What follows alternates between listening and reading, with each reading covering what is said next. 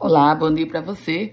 Segunda-feira, dia 18 de setembro de 2023. Chegamos com as primeiras do dia. E antes, deixa eu trazer informação para você. Hoje eu voltarei a apresentar o Jornal da Cidade. Depois desse tempo de licença médica, volto hoje ao Jornal da Cidade da 94 FM. Retorno também à tela da Band com o Band Cidade. Graças a Deus. Agora vamos às primeiras do dia, porque começa nesta segunda-feira o refis do governo do estado. O maior programa de refinanciamento já anunciado pelo Executivo Estadual, o refis, na sua versão 2023, já começa a valer a partir de hoje, ou seja, os contribuintes já podem fazer a sua adesão. A expectativa do governo é arrecadar cerca de um bilhão e meio de reais com essas é, com essa possibilidade de refinanciamento por parte da população. 400, milho 400 milhões de reais é a expectativa do pagamento à vista, com desconto de até 99%. E a Agência Nacional de Aviação Civil, a ANAC, atualizou o valor da indenização a ser paga à Inframérica, a companhia que desistiu da concessão do aeroporto de São Gonçalo do Amarante.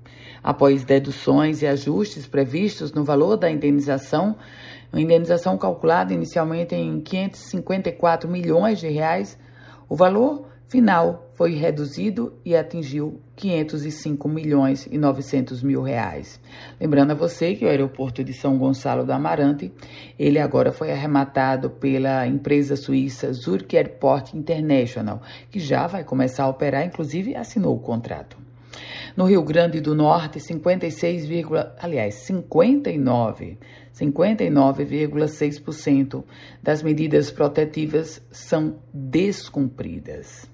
Esse foi o balanço divulgado pela Coordenadoria de Informações Estatísticas e Análises Criminais da Secretaria Estadual de Segurança.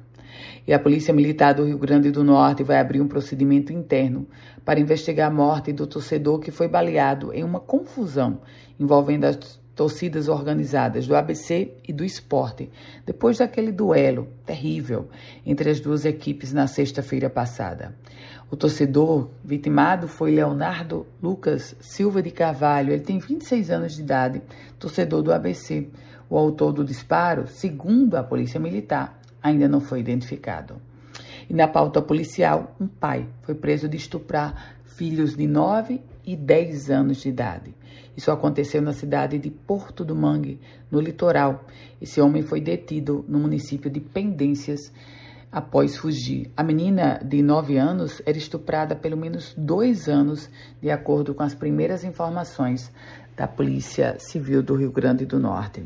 E o Tribunal Regional do Trabalho anunciou mais um leilão: casas, terrenos, veículos e até o, ter o terreno de um hospital vai ser, nome, vai ser leiloado. Esse hospital que vai ser leiloado é a PAMI, lá de São Miguel, no Oeste. Com as primeiras do dia, Ana Ruth Dantas. Quer compartilhar esse boletim? Fique muito à vontade. E para começar a receber, envie uma mensagem no meu WhatsApp, que é o 98716 8787. Um ótimo dia para você, uma grande semana.